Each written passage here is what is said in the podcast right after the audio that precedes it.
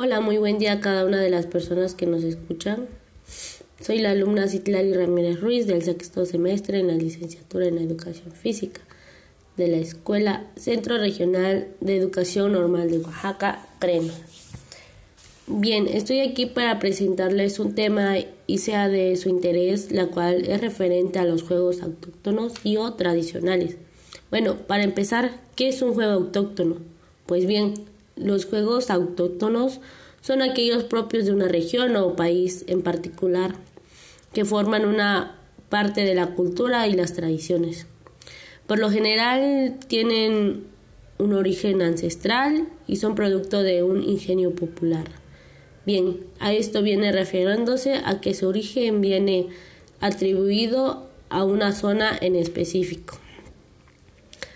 Como otra pregunta que podríamos hacernos es ¿qué diferencia hay entre juegos autóctonos y juego tradicional? Bueno, como ya se mencionó anteriormente, el juego autóctono tiene su origen de, un, eh, de una zona, mientras que el juego tradicional es el que se ha mantenido, transmitido a través de generación en generación en un determinado entorno. Otro concepto en el cual se podría estar asociando es el juego popular. El juego popular es caracterizado por ser, un, por ser practicado en una cultura. Bueno, como otra pregunta a la que daremos respuesta es cuáles son las características de los juegos o deportes autóctonos. Bueno, alguna de las características podría ser que son originarios de un lugar donde se juega, como ya se menciona anteriormente. Otro puede ser que sirve para desarrollar habilidades motrices básicas y específicas y contribuyen a mejorar la capacidad de coordinación para quienes lo practiquen. Eh, pues otro punto puede ser que forma parte de la cultura popular y tienen un origen ancestral. Eh, como siguiente tenemos que sirve para ocupar el tiempo libre y la práctica del ocio sano. Más allá que, que no tienen como que, realizar en sus tiempos libres. A eso viene asociándose. Eh, como siguiente punto tenemos que contribuyen a la integración social y al rescate de la identidad y los valores culturales propios de la región. Eh, otro también puede ser que son juegos simples que estimulan la creatividad y la imaginación, sobre todo en los pequeños. Eh, como siguiente característica tenemos que estimulan los valores de cooperación, compañerismo, respeto, superación y la sana competencia. Como siguiente punto eh, es que por lo general se realiza eh, con el cuerpo y con elementos disponibles en la naturaleza o en casa también. Estos juegos también pueden ser individuales y colectivos y sabemos que hay decenas de juegos y juegos autóctonos y tradicionales en muchos lugares del mundo que se utilizan que utilizan objetos para su ejecución. Ejemplos de ellos puede ser la cuerda, el trompo, las canicas, las carreras de costal o de saco, como le dicen, entre otros. Y también hay otros que se juegan solo con el cuerpo y la mente, como es el caso de piedra, papel o tijera, o el juego de pares o nones. Bueno, algunas características mencionadas anteriormente se asocian con los juegos tradicionales y juegos populares, así que tienen una relación entre ellas mismas.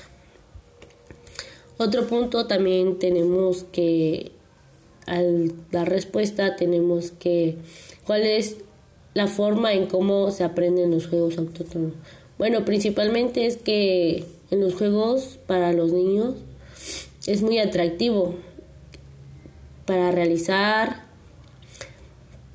para realizarlo no tienen ningún tipo de aparato de gran costo, principalmente para los padres.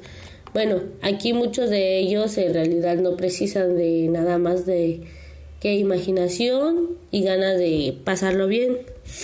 También es importante que el hecho de que la mayoría, que la mayor parte de estos juegos son colectivos, que están unados a unas reglas sencillas y su desarrollo es rápido.